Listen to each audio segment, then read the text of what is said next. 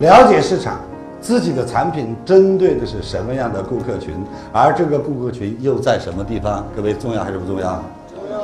很简单，卖钻石到菜市场去卖，能不能卖掉？Yes，OK。我在深圳为一家这个三门岛，他们修了三十栋别墅，他说我们。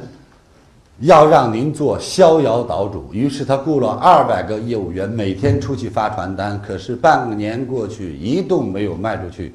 他的王总把我请过去说：“李强老师，我很困惑，为什么我们这么好的产品，两百个业务员到现在一栋没有卖出去？”